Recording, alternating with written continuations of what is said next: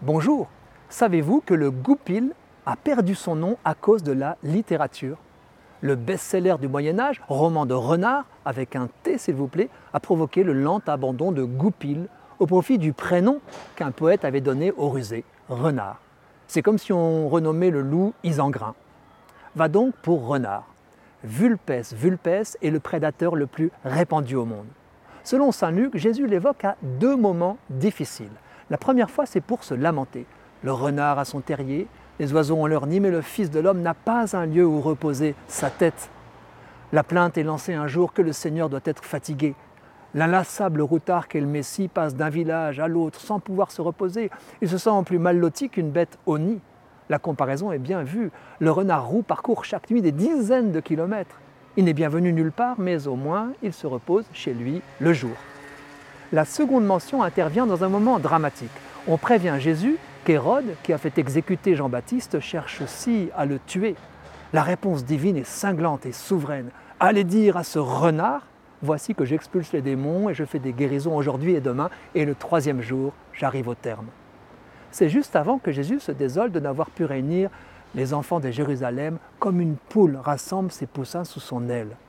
Il évoque donc le nuisible de son temps pour mettre en garde son auditoire contre l'intelligence et les ruses de Satan et de ses suppôts.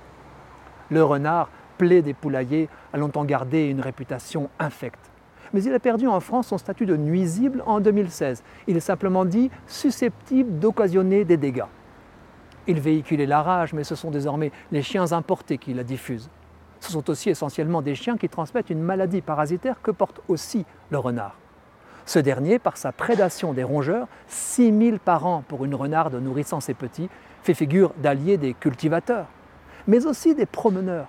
Dans les zones à forte densité de fouines et de renards, on note une moindre fréquence de la maladie de Lyme transmise à l'homme par les tiques infestées par des rongeurs.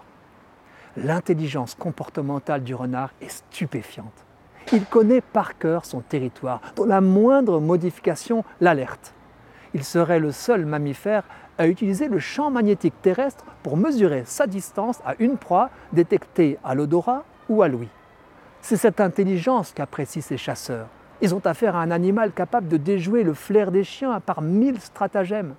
Je n'en évoquerai pas ici, me bornant à rapporter l'incroyable farce qu'il jouerait à ses propres ennemis, les puces.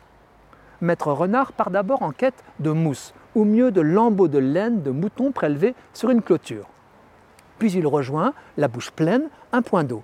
Il y entre à reculons, très progressivement, de la queue à la tête, oreille à l'horizontale, ne laissant émerger que l'extrême pointe de son museau pour donner à toutes ses puces le temps de se réfugier dans la laine ou la mousse. Et hop, il la lâche d'un coup. Le voilà libéré. Est-ce vrai? Moi, je n'aurais pas eu l'idée.